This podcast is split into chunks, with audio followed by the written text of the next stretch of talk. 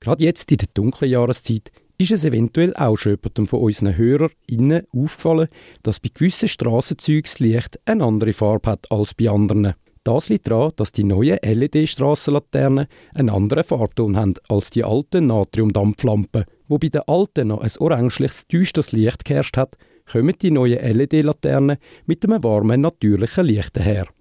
1905 sind am Winterthurer Hauptbahnhof von der Stadt aus die ersten vier elektrischen Strassenlampen in Betrieb genommen worden. Heute betreibt die Stadt rund 11.200 Strassenlaternen. Die brauchen pro Jahr im Schnitt 3,61 Gigawattstunden Strom, also etwa so viel wie 680 Haushalte im Jahr. Das Sparpotenzial von diesen LED-Lampen ist enorm.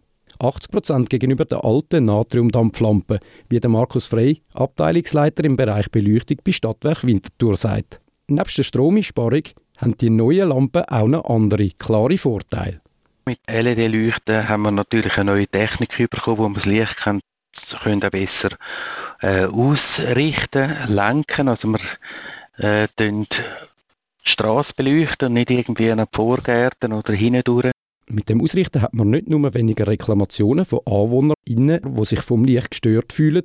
Ein Punkt der Lichtverschmutzung sind die neuen Lampen besser. So werden auch zum Beispiel weniger Insekten angezogen oder Vögel irritiert. Aber auch, dass man den Farbton vom Licht kann anpassen kann, ist ein grosser Vorteil, wie der Markus Frey sagt. Wir haben auch noch dazu mal, wo wir das Gesamtkonzept Stadtlicht Winterthur erstellt haben, haben wir an der Stadthausstrasse die ersten LED-Leuchten im 2011 gemacht und haben uns dort festgelegt an einer Bemusterung auf 3000 Kelvin. Und die äh, 3000 Kelvin haben wir bis heute äh, beibehalten, wobei jetzt haben wir gewechselt auf 2700 Kelvin. Also auch da sieht man, es wird ein bisschen wärmer. In den Bergen tun wir auch wieder ein bisschen anders äh, beleuchten.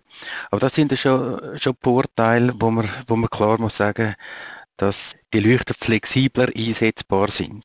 Kelvin ist die Einheit, die man braucht, um die Farbtemperatur anzugeben also wie warm es Licht wirkt. Warmweißes Licht hat zum Beispiel einen Kelvinwert zwischen 2700 und 3300 Kelvin. Auch noch ein Punkt ist die Lebensdauer. Die wird laut Markus Frey auch markant verlängert. Wenn wir das Leuchtmittel anschauen, die alten hat man so etwa alle vier Jahre müssen, äh, ersetzen oder die sind einfach dann dunkel geworden. Die LED, die haben zehn Jahre und mehr. Also einfach 100'000 Stunden sind da garantiert. Ein kleiner Wehmutstropfen bleibt aber.